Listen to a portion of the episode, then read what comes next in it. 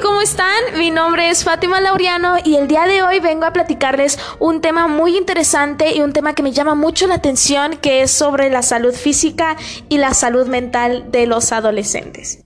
Y antes de comenzar, yo quisiera hacer énfasis hacia que todos en algún momento fuimos adolescentes y tuvimos esta etapa de risas, esta etapa eh, de tristeza, eh, de enojo o incluso que realizamos alguna travesilla o la rebeldía en ese momento. Y es por esto que en este podcast me gustaría mm, compartir con ustedes algunas cuestiones específicas que están relacionadas con la salud así como la condición física, las necesidades de sueños, eh, el compartir las emociones, ¿no? Porque esto implica eh, esta salud, la salud física y la salud mental. Y para comenzar, vamos a hablar un poquito de la actividad física, ¿no? El ejercicio, que influye tanto eh, en los beneficios que regulan ya más fuerza, más resistencia, que los huesos y los músculos de estos adolescentes están más sanos, controlan el peso, disminuyen la ansiedad y el estrés, así como también mejora la autoestima.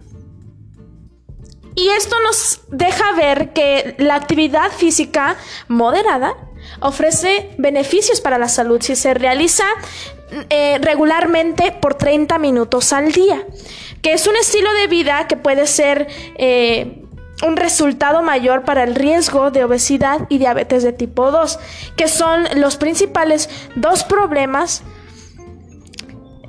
muy comunes entre los adolescentes.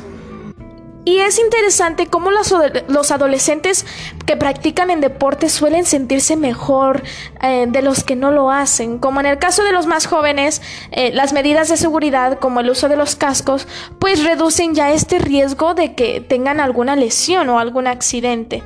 Y aunque los adolescentes hacen menos ejercicio, eh, hay un rayo de esperanza, ¿no? Que los deportes ya se considera como una actividad extracurricular y es algo muy popular entre los niños eh, y adolescentes entre los 12 y 17 años.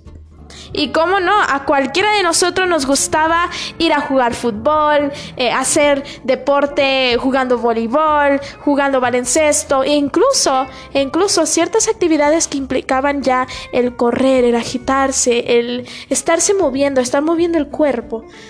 Entonces, la actividad física influye mucho en nuestra salud física. Y ahora vamos a hablar sobre las necesidades y los problemas en el sueño.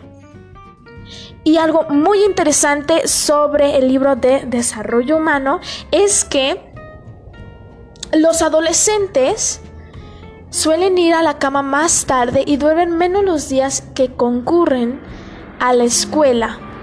Esto quiere decir que en realidad los adolescentes necesitan tanto sueño o más que cuando eran jóvenes.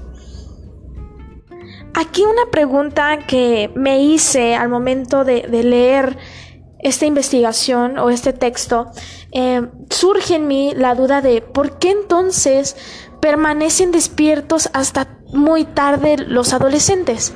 Tal vez eh, me puse a pensar por las tareas que deben de tener, eh, porque quieren hablar y enviar mensajes de textos a sus amigos, navegar el Internet o simplemente para parecer mayores. Sin embargo, eh, nos dice el experto que reconocen detrás de los problemas de sueño eh, de los adolescentes hay un cambio biológico. El momento de la secreción de la hormona melatonina es un indicador de momento en que el cerebro está listo para dormir. Después de la pubertad, esta secreción ocurre más tarde por la noche. Sin embargo, la necesidad de sueño de los adolescentes es la misma que antes, de modo que ellos ya se acuestan un poquito más tarde que cuando eran más niños. También necesitan levantarse, porque esto implica levantarse aún más tarde, y es por eso que en la mayoría de las escuelas secundarias inician sus actividades más temprano que las primarias por lo que sus programas están fuera de sincronía y con estos cambios o ritmos biológicos de los estudiantes crean un, este, un desbalance. Los adolescentes suelen estar menos alerta y más estresados temprano por la mañana y más alerta por la tarde. Entonces, a mí se me ocurre que la concentración de los estudiantes podría mejorar si las escuelas empezaran sus actividades más tarde o si al menos ofrecieran las materias más complicadas más tarde en el día. ¿sí? De estas investigaciones que nos hace eh, Hoban, Hansen, Crowder y Larsen, se nos hace muy interesante cómo observan más allá de lo que es el querer parecer mayor, el querer eh, platicar con mis amigos para eh, quedarme tarde en la noche, sino que ya implica un cambio biológico. Y cómo a ese cambio algunos de nosotros tendríamos que adaptarnos o crear alguna estrategia para el adolescente. Estos dos puntos sobre la actividad física, que ya implica un poco hacia la salud física y la salud mental, ¿no? De cómo también el sueño puede implicar hacia el cambio biológico, eh, incluso en la emoción, ¿no? Cómo me voy sintiendo hacia, hacia mi entorno. Y es lo que vamos a hablar un poco en este momento. La depresión. Venga, este es un tema muy interesante porque eh, ya entramos al tema de, la emoción, ¿no? Cómo la depresión va influyendo a no solo la emoción, sino también a la ansiedad, al contacto social, a los eventos estresantes que suceden en la vida, cómo también puede eh, influir en alguna enfermedad crónica como diabetes, epilepsia, cómo también puede eh, causar un conflicto en relación con los padres, un abuso un descuidado, como la depresión puede ser causada por, por alcohol, por drogas, la actividad sexual o, cuando menos lo pensamos, tener algún padre o madre con una historia de depresión. Es más eh, posible que los problemas que tengamos con la imagen corporal o con los trastornos alimenticios puedan causar a estos eh, síntomas depresivos. La prevalencia de la depresión pues aumenta en la adolescencia, casi un promedio anual de, eh, de 9% en los jóvenes entre 12 y 17 años han experimentado este episodio de depresión mayor y solamente cerca del 40% de ellos había sido eh, recibido con un tratamiento. Es por esto que pues cuando ya conocemos un estado depresivo mayor, la hospitalización puede ser necesaria en el caso que los adolescentes deprimidos no respondan a un tratamiento ambulatorio. Son adictos a las drogas, presentan algún eh, síntoma de psicosis o parecen suicidas.